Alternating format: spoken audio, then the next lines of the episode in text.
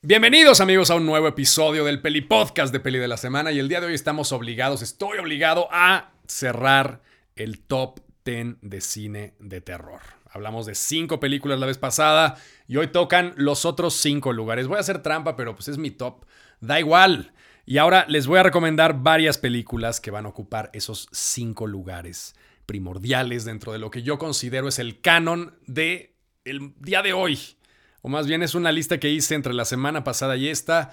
Eventualmente, si las cosas cambian y bueno, las, eh, digamos, mis gustos siguen evolucionando o corrompiéndose, dependiendo de cómo lo vean ustedes, va a cambiar esta pinche lista. De hecho, me acabo de dar cuenta que el primer lugar, mi película favorita de terror de la vez pasada que hice un que me puse yo a reflexionar cuáles eran las eh, mis 10 películas de terror favoritas, la favorita de hace, yo creo que como una década, ahora está en cuarto lugar.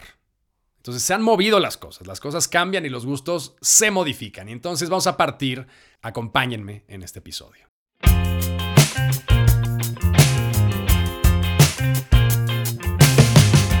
El quinto lugar son dos, no, ¿qué dos? Son tres películas ya de entrada. Vamos a, no, eh, va a ser un desmadre este, este cierre de, lista porque, vamos, pues porque se vale.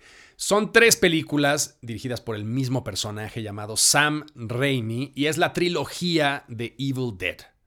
A lo largo de todo este top, o a lo largo del programa pasado, del episodio pasado, no hablamos de algo que es fundamental dentro del cine de terror, que es el humor. Parecería que no, parecería que todo es solemne, parecería que todo es violencia, parecería que todo tiene que ser gore y sangre y tripas, pero en realidad el cine de terror siempre ha estado, incluso sus películas más, más densas y más eh, duras, han estado inevitablemente ligadas a el humor, a la comedia. Hay películas que son que intentan eh, ser solemnes y que fracasan y que se vuelven grandes comedias de terror. Pero en este caso Sam Raimi, que es un cineasta que ustedes ubican por Spider-Man 2 seguramente, pues es un cabrón que empezó su carrera haciendo tres películas que me parecen verdaderamente formidables de cine de horror llamadas Evil Dead. La primera es una película que además es una serie que está emparentada un poco con H.P. Lovecraft, este autor de principios del siglo XX, finales del siglo XIX, principios del siglo XX, es más siglo XX, de hecho, porque su obra dura y eh, la llamada de Cthulhu y las montañas de la locura y el color del espacio y todos estos cuentos fantásticos ocurrieron más o menos en 1920, o los escribió más o menos en 1920. Pero este cabrón desarrolló, Lovecraft, una mitología que iba saltando de cuento en cuento. Por ejemplo, Cthulhu y su culto aparecen varios cuentos y también aparece en varios cuentos un libro que se llama El Necronomicon que es un libro que supuestamente está maldito y que es como el libro, una especie como del libro de los muertos egipcio, pero, pero como contemporaneizado y occidentalizado más bien. Es un libro que representa todo el mal del mundo y en este caso lo que hace Sam Raimi es traer ese Necronomicon al presente, o al presente en los años 80, y meter el libro en una cabaña en medio del bosque, para que unos adolescentes encuentren ese libro y se desaten una serie de desmadres totalmente alucinantes. Cada película de esta trilogía es completamente distinta a la anterior. La primera es un poco la más solemne y la más como terrorífica, a pesar de que tiene fuertes dosis de humor. La segunda es una comedia flagrantemente comedia, o sea, ahí sí ya es una intencionalidad total hacer una película de comedia que es divertidísima y súper violenta. Y la tercera es ya un auténtico delirio en el que el personaje protagónico, una bruja, lo manda a viajar en el tiempo y llega a la época medieval. Entonces, Army of Darkness, que es la última película de la trilogía, que a mí me parece también gloriosa, es una película divertidísima, completamente bizarra, que no se le hubiera ocurrido absolutamente a nadie, y que mezcla lo mejor, yo podría decir, como de este humor tipo Monty Python, del Life of Brian, el significado de la vida, todas estas películas de Monty Python, con el gore y el terror más nasty de los años 80, porque los años 80 fueron particularmente sucios y también principios de los años 90 fueron particularmente sucios. En cuestiones de horror estaba, por ejemplo, este cabrón que hizo El Señor de los Anillos, eh, Jackson, Peter Jackson, que originalmente era un tipo que hacía las películas más sucias y más nasty que se pueden ustedes imaginar. Tiene una película gloriosa que se llama Bad Taste, que hace honor a su nombre, y tiene una película increíble también que se llama, que me da mucha pena no haber metido en este top, pero pues así es la, Así es este, el gusto del momento, que se llama también Dead Alive, que les recomiendo mucho a pesar de que es una película que no entró en el top. Búsquenla por favor porque es una de las mejores películas, una de las mejores comedias de zombies que existen jamás. Entonces, quinto lugar. Quinto lugar, la trilogía de Evil Dead de Sam Raimi, películas que flirtean demasiado con la comedia y que lo hacen demasiado bien, porque son muy violentas, son muy intensas, son muy devastadoras, pero al mismo tiempo te estás muriendo de la risa viendo cosas que son terriblemente perturbadoras. Y todo tiene que ver precisamente con este Necronomicon, que va de alguna forma poseyendo, convirtiendo en zombies a los protagonistas, metiéndolos en una serie de apuros que no les voy a spoilear, pero que sí les recomiendo muchísimo que consuman, que vean y que la encuentren donde sea, porque no está fácil encontrarla, pero ahí está.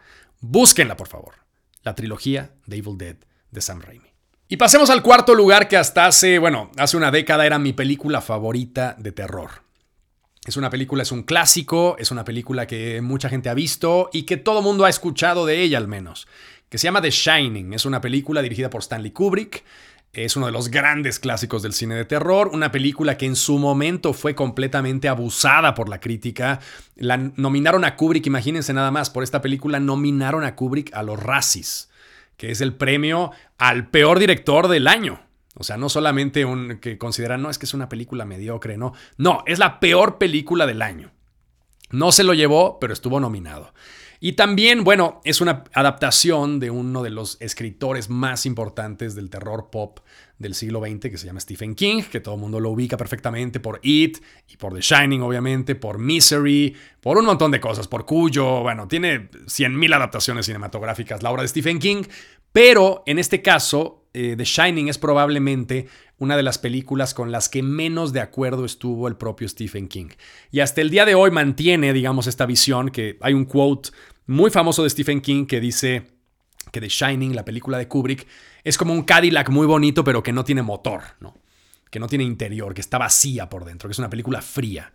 A mí me parece que es una película de entrada complicada, porque su ritmo es muy pausado, se toma el tiempo para construir las cosas, pero me parece una película absolutamente fascinante porque introduce una serie de conceptos que son muy cabrones en cuestión de manejo de espacios. A mí lo que me encanta de The Shining es, bueno, además de la historia, que es una historia muy interesante, les recomiendo mucho el libro. Yo nunca había leído nada de Stephen King hasta hace 5 o 6 años, porque lo tenía, era el clásico prejuicio que, que tienes contra los autores de bestsellers, que dices, ay, seguro es una mierda, ¿para qué voy a estar perdiendo el tiempo en leerlo? Y realmente me arrepentí porque The Shining es un gran libro, salvo alguna cosa ahí como muy mágica de unos setos que tiene ahí el, el, Hotel Overlook afuera. Pero todo lo demás es tremendamente sólido y tremendamente duro y muy interesante. Y es una novela vibrante, y es una novela dinámica, es una novela bien cabrona. Y de hecho, a riesgo de que me cancelen los cinéfilos, me parece que el final del libro de The Shining es infinitamente superior al final de Kubrick en The Shining.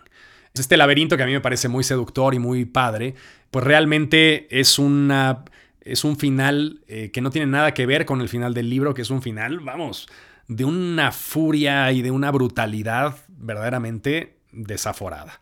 Ahora, independientemente de eso, yo no estoy de acuerdo con Stephen King en el hecho de decir, bueno, es una mala película, es una película fría, es una... No, a mí me parece una película extraordinaria que tiene algunos de los momentos, relación eh, director-actores más duros que ha tenido Kubrick en toda su carrera.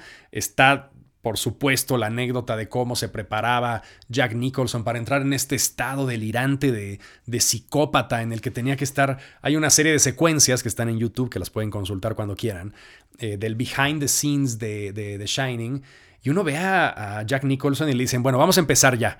Y entonces el cabrón se tiene que tomar como unos segundos para, empieza a hacer como unos aeróbics ahí, y empieza a agarrar el hacha y empieza como a gritar, como para ponerse a tono de este personaje completamente psicopático que a mí me parece uno de los mejores psicópatas de la historia, ¿no? Jack Torrance, este hombre que, que se encierra con su familia en un hotel alejado durante el invierno, no van a poder salir porque es un hotel que queda bloqueado en el invierno, porque pues hay unas eh, una serie de heladas que impide que haya paso eh, por las carreteras aledañas y entonces lo contratan para cuidarlo durante toda la temporada invernal que está cerrado. Ahora, el proceso. Además, anticipándose a todos estos procesos mentales de la pandemia y de todo lo que ya vivimos, de digamos de destrucción de parejas y de destrucción de familias por culpa del encierro, pues es una grandísima película acerca de esto, es una grandísima película acerca de la culpa, acerca de la relación eh, bizarra con, este, entes sobrenaturales que no tienen sentido que existan, pero están ahí, y sobre todo la idea arquitectónica de un lugar que no tiene sentido, ¿no? que no tiene sentido del espacio. Un poco la parte más linda de la película es el hecho de que nuestra mente, sin que nosotros nos demos cuenta, va construyendo espacios. Cuando tú ves una toma de algo, y la cámara gira y entonces ves una pared de un lado y luego ves una pared del otro y ves al fondo un pasillo. Tu mente está construyendo, aunque tú no lo intentes, aunque tú no le digas que lo haga, la mente está construyendo un espacio virtual de donde se está filmando la escena. Entonces tienes una concepción espacial de los lugares. Y dices, mira, hay una puerta ahí al fondo. Y mira, ya se abrió la puerta del fondo y entonces hay un cuarto y entonces algo hay ahí que me está mirando. Y el horror tiene mucho que ver con la construcción espacial de, de la arquitectura. Ahora, en este caso, Kubrick intencionalmente mindfoquea al espectador creando espacios a través de la edición, creando espacios que no tienen sentido. Cuando tenemos este viaje del, de Danny, que es este niño, el hijo de Jack Nicholson, que va moviéndose en su triciclo a lo largo de los pasillos del hotel, pues el cerebro va mapeando un poco la dirección de las cosas. Y de repente, en algunos cortes, pues Kubrick se da el lujo de meternos pasillos que no tienen sentido que estén ahí porque tú estás dando la vuelta y luego te pasa un pasillo por una cosa que tú creías que era un lugar donde tenía que haber una, una pared, ¿no? Entonces, en ese sentido, la película es una película tremendamente atmosférica que nos narra la historia de un niño que tiene una especie de, de The Shining, que es una especie de poder eh, de premonición muy fuerte. Eh, y luego el hecho de que el hotel pues tiene una historia de maldiciones y de espíritus y la chingada. Ahora, es una gran película. Véanla. Y viene también a cuento una de las anécdotas, pues, eh, densas de la carrera de Stanley Kubrick, que es su relación con Shelley Duvall. Shelley Duvall, a raíz de esta película, pues tuvo una serie de altercados nerviosos muy fuertes, porque Stanley Kubrick, pues era un cabrón que lo que quería era su película y le valía absolutamente madre todo lo demás. Y entonces él se veía, bueno, de aquella existía, digamos, esa, esa idea de que el director podía picar a los actores en la vida real para sacarles, digamos, su verdad, ¿no? O sacarles una buena actuación. Entonces lo que hizo Stanley Kubrick fue dedicarse a destruir por completo la autoestima de Shelley Duvall. Eh, quería convertirla en esta mujer completamente destrozada de los nervios, que vemos en la pantalla a una mujer completamente destrozada de los nervios y que es verdaderamente impactante su, su trabajo pero que esta actuación impecable, maravillosa, eh, excelsa, inolvidable del cine de terror de los, del siglo XX, pues está marcada por el hecho de que esa mujer estaba al borde del colapso nervioso, no en la ficción, sino en la vida real. Stanley Kubrick gritándole, diciéndole que era una mierda, que no sabía actuar, que fuera para allá, que repitiera la escena como setenta y tantas veces la misma escena. ¿no? Es una auténtica locura. Entonces, todo esto, toda esta amalgama de influencias, de adaptación, de actuaciones, de dirección eh, estupenda, de situaciones muy límites, todo eso dieron esta película que hasta hace poco era mi número uno y que ahora cayó al número cuatro, que bueno, vamos, el número cuatro de la lista de las 10 mejores películas de terror es muy importante y le pertenece a The Shining de Stanley Kubrick. Y vámonos al tercer lugar. El tercer lugar son dos películas. Ya, ya sé, ya sé, ya sé, ya sé. Son dos películas. No las puedo separar o no las quiero separar, a pesar de que no son una duología, en lugar de una trilogía, una duología. Porque el director Kaneto Shindo hizo dos de las películas más delicadas que yo he visto en mi vida de terror, que se llaman Onibaba y Kuroneko. ¿Vale? Las dos son muy distintas. Las dos son eh, Jidaigekis. ¿Qué, es un, ¿Qué coño es un Jidaigeki? Un Jidaigeki es una película de época japonesa que nos habla del Japón feudal. Entonces, los Jidaigekis pues, son eh, películas que están ambientadas en el Japón feudal y que pueden tener cualquier tipo de trama, ¿no? Pueden ser bélicas, pueden ser tal. En este caso son películas de terror ambientadas en el Japón feudal. Y las dos tienen que ver con samuráis y las dos, curiosamente, las dos tienen que ver con personajes protagónicos femeninos tremendamente cabrones. ¿Por qué? La primera, Kuroneko. Kuroneko es una película que le llaman también El gato negro, que trata acerca de un... En, Japón, en el Japón feudal había una puerta, que era la puerta creo que de Kioto, una puerta gigantesca por donde pasaban todos los samuráis cuando iban a entrar a la ciudad de Kioto. Ahora, esa puerta en la noche se corría el rumor de que estaba embrujada, porque cuando Kioto cayó, que era la antigua capital de Japón, cae en desgracia y entonces apilan los cuerpos de, los, de las guerras feudales en la puerta. Y entonces supuestamente está como llena de ánimas y llena de situaciones este, paranormales. Ahora, en esa puerta viven, vive una mujer. La mujer está encabronada porque al inicio de la guerra una serie de samuráis asaltó su villa y entró a su choza y violó y mató a ella y a su madre. Y entonces el espíritu de esas dos mujeres van y se posan sobre esta puerta de Kioto, esta este gigantesco portal, y todas las noches, cuando pasa algún samurái solo, se lo lleva, lo seduce y lo mata en su, pues en su pagoda, en su casa, que tienen, hay un terreno, por, bueno, una casita por ahí cerca, ¿no? Entonces las dos, la madre y la hija, habitan espiritualmente este lugar. Y entonces, bueno, viene después una especie como de historia medio de amor extraña, como muy, muy densa, pero es una película de una delicadeza totalmente eh, impresionante. Y además tiene escenas de terror muy cabronas muy, muy cabronas. De hecho, hay un juego ahí, una de mis escenas de horror favorita es una de las primeras muertes de este espíritu femenino que se la lleva a la casa de la madre, que es otro espíritu. Y entonces ves desde las sombras, a través de estos papeles de arroz, de estas puertas eh, compuestas de papel de arroz, ves una luz como una vela y en el fondo ves eh, reflejado contra el papel de arroz la silueta de esta mujer que de repente se transforma en un animal con el pelo totalmente suelto y hay una y es una escena de, de sombras pero con una violencia y con una fuerza verdaderamente impactantes. Y la otra película se llama Onibaba y Onibaba es una historia no similar, pero tiene también que ver con la vida de las mujeres durante el Japón feudal. Son dos mujeres que se dedican a robar y a matar samuráis. Son de carne y hueso. Pero como la pobreza es tan cabrona y no tienen para comer, la única forma que tienen para comer en, uno, en un páramo japonés de la época, que no hay ni arroz, nadie está sembrando nada, las ciudades están en llamas, todo está jodido. Estas mujeres tienen una choza y esperan, saben por dónde van a pasar los samuráis y entonces cuando hay alguno que se desbalaga, pues lo que hacen es subírsele encima, lo matan y le quitan la armadura y luego venden la armadura por comida. Ahora, ¿cuál es el horror aquí?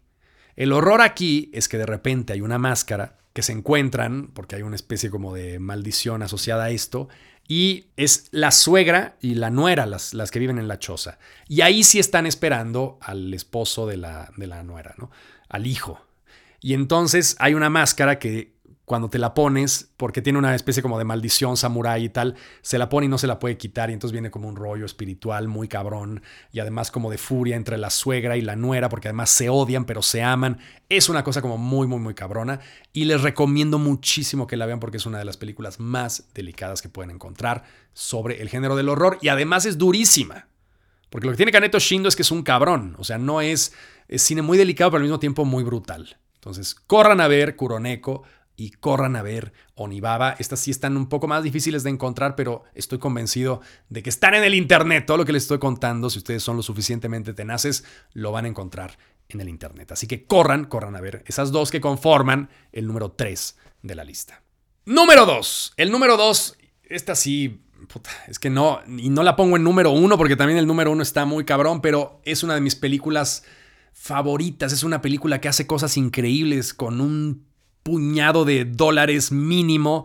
Eh, se rifó el físico el director, se rifó el físico la producción. Es una película extraordinaria, es una de las pocas películas que logra generar una atmósfera terrorífica a plena luz del día, viendo las cosas sucediendo a una gran distancia y las ves venir y aún así te cagas en los pantalones. Se llama The Texas Chainsaw Massacre. Es una película mínima, super punk, super ultraviolenta eh, que crea, digamos, este personaje mítico del cine de terror llamado Leatherface, que es uno de los tres grandes enmascarados. Hablamos de, bueno, no hablamos porque no puse a ninguno de los otros dos, no hablamos de Halloween, no hablamos de Viernes 13, pero sí hablamos de Leatherface, que es un auténtico animal, que vive con su familia, una familia de trastornados, en una casa, y es además la única película pues, de la lista en donde recordamos o recuperamos, bueno, también un poco Evil Dead, pero en donde se recupera esta idea de, lo, de los teens que van a algún lugar a morir, que es uno de los leitmotivs más recurrentes del cine de terror estadounidense. Un grupo de adolescentes van a una casa, un grupo de adolescentes van a un día de campo, un grupo de adolescentes van a una zona rural del país donde se encuentran cosas que no debieron de haber visto. Y en este caso, o a un campamento o lo que sea, en este caso es un grupo de adolescentes que van en una van a pasar vacaciones en un lugar, en una este, cabaña que era de la abuela de no sé quién, y tienen de vecinos a la familia de Leatherface. Esa es toda la película. No hay filosofía, no hay nada profundo, nos valen madre los personajes jóvenes, no hay absolutamente nada más. Y aún así, es una película maravillosa. ¿Por qué?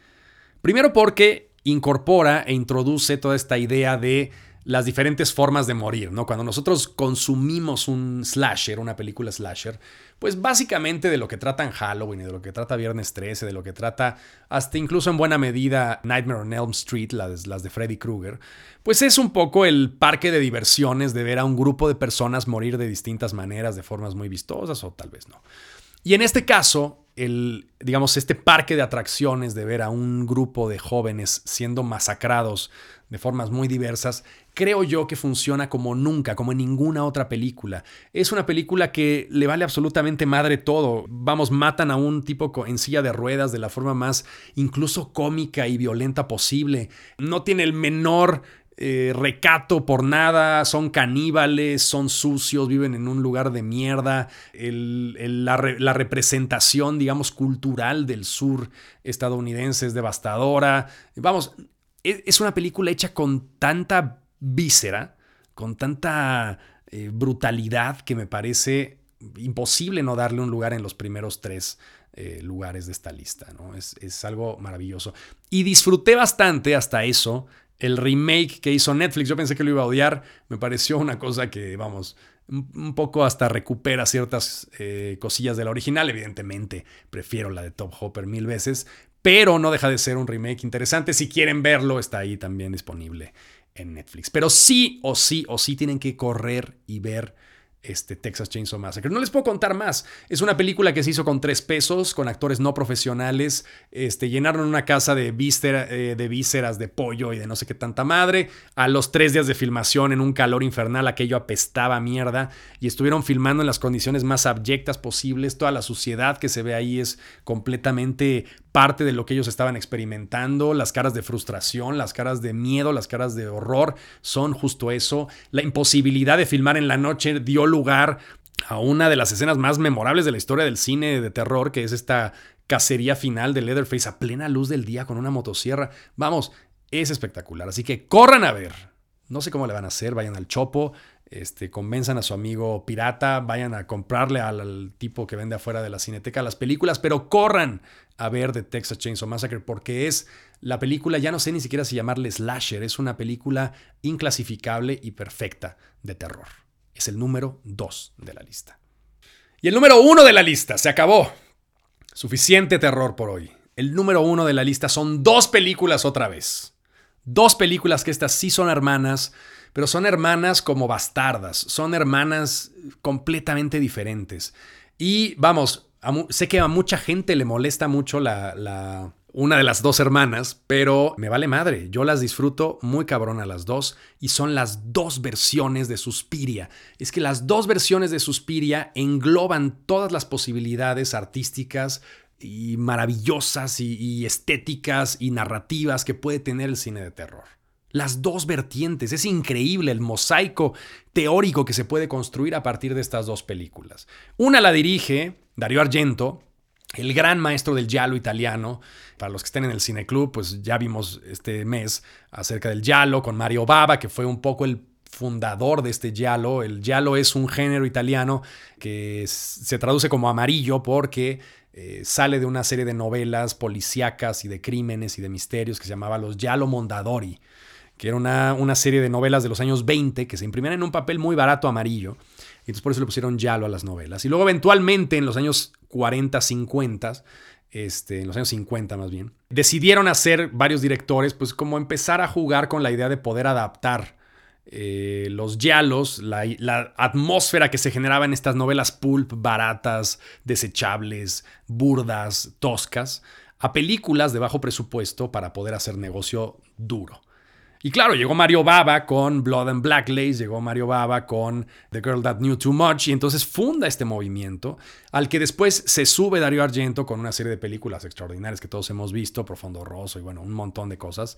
Pero su cúspide estética es, sin lugar a dudas, Suspiria. Es una película que está diseñada, está perfectamente diseñada para embotarte los sentidos para que tengas colores, para que tengas un soundtrack totalmente demencial que compuso la banda Goblin, que es uno de los mejores soundtracks de terror de la historia. Y cuando tú vas al cine, yo tuve el milagro de poder ver la versión de 4K de Suspiria restaurada en una sala de cine. Cuando vas a ver una Suspiria de los años 70 restaurada, creo que es del 77, en una salota de cine, pues te das cuenta de, de la intención de la película, que es que no puedas pensar en nada. Es completamente atmosférica, es la mejor película atmosférica del cine de terror de la historia del cine de terror. O sea, música todo el tiempo, colores todo el tiempo, una historia en donde tienes unas brujas que habitan, este, bueno, no lo sabes en el momento en el que inicia la película, pero te vas dando cuenta poco a poco que hay una mujer, que es la protagonista, que va a estudiar a una academia de danza en Berlín, y entonces, este, la Academia de Danza, pues te enteras después que está manejada por una serie de brujas. Y dentro del proceso en el que esta mujer llega, pues hay una serie de asesinatos que tienen que ver con las brujas y con una serie de cosas que pues obviamente no les voy a spoiler. Pero la historia realmente ahí no importa. Lo que importa es lo que se construye en torno a eso. La historia es un tweet. O sea, la historia de esta película es, es nada. Pero lo que hace Darío Argento con la estética de la película, con audiovisualmente, es tan rica y tan imponente y tan cabrona. Hasta vamos, hasta sale Miguel Bosé ahí este, bailando algunos pasos, porque además, cosa bonita de, los, de las películas italianas es que eran un crisol de actores, porque como todo lo doblaban, o sea, no, hay no, se grababa el sonido directamente. Entonces todo está doblado y entonces pues tú podías doblar a quien quisieras. Podías meter a un actor alemán. Sale incluso Udo Kier, o sea, y tienes a Miguel Bosé, y tienes, o sea, puedes hacer como un crisol muy lindo de actores en el cine italiano de esa época, pues porque todo se doblaba al final, ¿no? Todas las voces no eran las de los actores, era de un equipo de doblaje que pues este, le daba vida a esos personajes que simplemente más o menos se aprendían fonéticamente lo que tenían que decir, en el caso de los alemanes o en el caso de los españoles. Y claro, todo en teoría está en italiano, pero pues al final del, del día pues todo se dobla. Ahora, en ese sentido, es un claro ejemplo del poder atmosférico de una película de terror. No hay película más atmosférica que esa. No existe una película de terror más atmosférica que Suspira. No hay. Y entonces encuentras que una película de terror no necesariamente tiene que ser historia. No, no, necesariamente tiene que tener un argumento. La pura atmósfera, vamos, fundamentada precisamente en que hay un argumento y que hay una historia de brujas y tal, pero que es algo que se resume de manera muy breve y que no tiene mayor consecuencia, puede dar pie a algo verdaderamente magnífico. Sea, algo que impone. Es que créanme cuando les digo que es una película que físicamente impone. Y cuando uno acaba de verla, si la van a ver en sus casas, pues pónganle el pinche volumen a todo lo que da. Vean en la pantalla más grande que puedan, porque es una película que impone. Y vamos, evidentemente la historia de las brujas, a pesar de que no se ahonda mucho en ella, pues es algo que está flotando en la atmósfera y flotando de forma muy ominosa y eventualmente tenemos este encuentro de estas chicas muy bellas y muy estilizadas con estas brujas que viven ahí, que es una cosa totalmente demencial. Ahora, por otro lado, el remake, yo sé que todo mundo ama porque ya es canon, evidentemente, todo mundo la ama, pues porque ¿quién se atreve a decir que Suspiria del 77 es mala? Seguramente cuando salió la gente se quedó así como de qué pedo esta, esta película, este, cómo funciona, este, no entiendo si me gustó o no. Pero ahora, vamos, es canónico que es una de las películas más cabronas este, de la historia. Eh, y bueno, no es que me guste por eso, pero pues sí, sí, entiendo por qué nadie se atreve a decir que es mala, ¿no? En caso de que a alguien no le guste, no sé si hay alguien que, no le guste. Pero todo lo contrario ocurre con Suspiria de Luca Guadagnino, esta Suspiria nueva, esta Suspiria este, musicalizada en lugar de por Goblin, por Tom York, esta Suspiria que en lugar de, tener colores vistosos y rojos y azules y brillantes y, contrastes y una cosa, una paleta de colores riquísima, es, es gris, es completamente gris. ¿Qué cosa tan genial. Yo cuando escuché que iba a haber un remake de, de La Suspiria de Darío Argento, dije, mierda, ¿por qué, cabrón? O sea, qué ganas de chingar ¿Para qué van a hacer un remake de algo que ya es perfecto? ¿Por qué chingados? ¿Por qué voy a tener que volver a ver esta película ahora con otros actores y tratando de mimetizar los colores que Darío Argento logró y su cinefotógrafo de forma verdaderamente brillante, proyectando diversas luces a través de papeles celofanes y a través de un montón de cosas súper análogas, bien padre? ¿Por qué voy a ver ahora esta reinvención siglo XXI? Puta, who the fuck cares? Y bueno, la vi evidentemente pues porque tenía que verla, porque pues, es una de mis películas favoritas. Pero me pareció la manera más hermosa de hacerlo. Porque ¿cuál es la mejor manera de hacer un remake de algo que ya está consagrado, de algo que es insuperable? No haciendo el remake de eso. Haciendo otra película. Manteniendo el esqueleto y haciendo otra cosa diametralmente opuesta. Y no solamente, digamos, intencionadamente diferente, sino radicalmente diferente a la propuesta de, de Dario Argento. Es una película que no tiene color. Es una película cuya paleta de colores es inexistente, es parca, como el Berlín de la posguerra. Es parque. si tú te imaginas a Berlín en ese momento, es, algo parco, es una piedra, las brujas blancas. Hay destellos de color, únicamente el rojo. Es gris y roja la película, negra y roja. No tiene paleta de colores. En cambio, Darío Argento, unos azules, hay unos verdes, este, las paredes con unos garigoleados fantásticos, la escuela es roja con unas cosas doradas. Vamos, increíble. Ahora, Guadagnino que dice, yo no puedo competir con Suspiria del 77, no, no vale la pena ni siquiera intentarlo. Lo que tengo que hacer es mi versión de una película de brujas en una academia de danza. Ya me la, ya me la bocetó Darío Argento, pero eh, yo voy a hacer mi versión y voy a hacer mi acercamiento a la brujería a partir de ese esqueleto mínimo que Argento bocetó. Y lo que sale es una película radicalmente distinta, porque aquí lo que manda es la trama. Lo que manda en Suspiria del 77 es la estética, la atmósfera, que es maravillosa. El meterte en esa atmósfera es como un, es como un juego inmersivo. En cambio, la de Luca Guadagnino es una trama cerebral. Nada que ver conoces a las brujas, tienes sus rollos políticos, este, sus rollos políticos internos de votación, están eh, las brujas de una facción en pugna con las brujas de otra facción. En este proceso hay una mujer estadounidense que llega a meterse a la academia de danza y va poco a poco sospechando que algo raro está ocurriendo. Este, hay un momento en que también se revelan ciertos contenidos políticos del Berlín de la época, cosa que me parece muy linda porque además contrasta, digamos, con la, digamos, esa violencia que ocurre fuera de la escuela, dentro de la escuela pareciera que las brujas son como esta, esta cosa como toda prístina de una política cerebral y tal. Y al final acaba siendo una puta brutalidad, ¿no? No les voy a spoilear, pero tiene una de las mejores escenas, más bien, tiene la escena definitiva de un aquelarre que yo he visto jamás. O sea, Robert Eggers con The Witch se queda pendejo, absolutamente pendejo.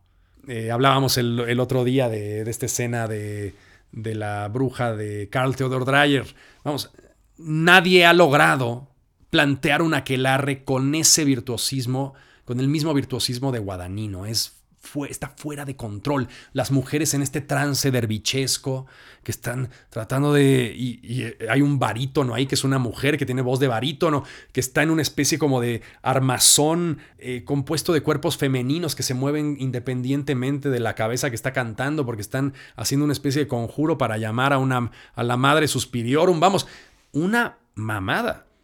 Y luego ahí de repente cambia a un formato granuloso, cortado, con uno de los, con uno de los tratamientos de postproducción más grotescos, low-fi que yo he visto jamás en una película de terror. Y que parece que es, tan sucia la chingadera que me parece fascinante. Entonces, esa, ese balance, digamos, entre la política externa y la política interna del, internado, eh, de la escuela de baile, eh, digamos, todos estos procesos asociados al cuerpo. Porque a final de cuentas, la película recupera, pues primero toda la mitología de las brujas que no se trata en, en la película del 77, pero recupera también toda esta idea de que en una época de precariedad absoluta, que es cuando las brujas surgen realmente, en una época de hambrunas, en 1600, 1500, épocas de hambruna terrible. Realmente el gran, el gran aparato conjurador, el gran elemento que tenían las brujas para poder conectarse con la naturaleza, para poder ejercer su poder, era el cuerpo. Y Guadagnino, a través de esta escuela de danza, dice, claro, joder, es que esta, eh, la, escuela de danza, que en, la parte de Argento solamente funciona como un eh, dispositivo narrativo para poder darnos esta idea de que, pues, ¿qué haría una bruja? Pues a lo mejor por una escuela de danza y tal. Aquí realmente hay un tratado filosófico sobre el cuerpo y sobre los poderes que tiene el cuerpo en esta conjunción de las brujas con el entorno y en esta posibilidad de desarrollar la magia a partir del cuerpo. Nunca vemos un caldero haciendo aquí. No, las brujas controlan, las brujas de Guadagnino controlan la situación y la naturaleza y manipulan y destruyen con el cuerpo. Y el cuerpo es la herramienta. Y claro, bueno, ya a partir de ahí, pues mándate a la chingada la coreografía, que también está de puta madre. Tienen todos estos procesos de belleza absoluta con el vestuario, este, una serie de eh, secuencias collage que hacen referencia a una artista que a mí me parece fantástica, que se llama Ana Mendieta, que es una mujer que se mató, que ya no se sabe, no se sabe bien si la aventó su pareja por una ventana o si ella se suicidó, pero el caso es que murió muy joven y que tiene unos performances del cuerpo absolutamente cabrones, que les recomiendo que los googleen también. Y todo eso, toda esa conjunción filosófica, retórica, es la que se, la que se une en esta película de Suspiria, la actual, de la de Guadagnino, y nos da otra película que es brutal. El único pero en el arroz que le pongo, el único, tal vez el manejo del soundtrack de Tom York en algunas secuencias, pero nada más. Y vamos, dentro de una película que dura dos horas y media, ese pelito en el arroz es mínimo mínimo. A mí es una película que francamente me asombra. Y me asombra en conjunción con las dos, porque ya es una unidad. O sea, esas dos películas han conformado una, la unidad más impresionante que existe ahora sobre el cine de horror. O sea, una película que es la atmósfera pura, depurada, y luego la otra que es el cerebro, el intelecto, y la atmósfera dejada de lado. Que bueno, no la deja de lado porque tiene momentos muy bellos, pero esas dos conjuntadas nos representan precisamente todo lo que puede hacer el cine de terror cuando se hace bien y cuando se hace con inteligencia y cuando se hace de forma muy, muy, muy cabrona. Entonces, bueno, corran a ver ya estas películas, ya no sé cuántas son, ya no sé ni cuántas les dije, pero máximo habrá como, no sé si 16, 17 películas o 15 Corran a verlas porque sí es parte fundamental de la educación audiovisual que deben tener ver estas películas. Se los prometo, no se van a arrepentir. Mucha gente va a odiar que haya puesto a Suspira de Guadagnino en el 1, pero es que no saben lo que la disfruto. Y claro, son dos. Son dos que deben verse back to back. Hay que ver primero la Suspira del 77 y acabando esa mierda ponen la de Guadagnino. Y van a alucinar. En fin, les mando un abrazo y nos vemos la próxima semana, ahora sí con otro tema, aquí en el Peli Podcast de Peli de la Semana. Hasta luego. El Peli Podcast es producido y conducido por mí, Peli de la Semana, con producción ejecutiva de Mariana Solís y Jero Quintero. Este es un podcast en colaboración con Bandy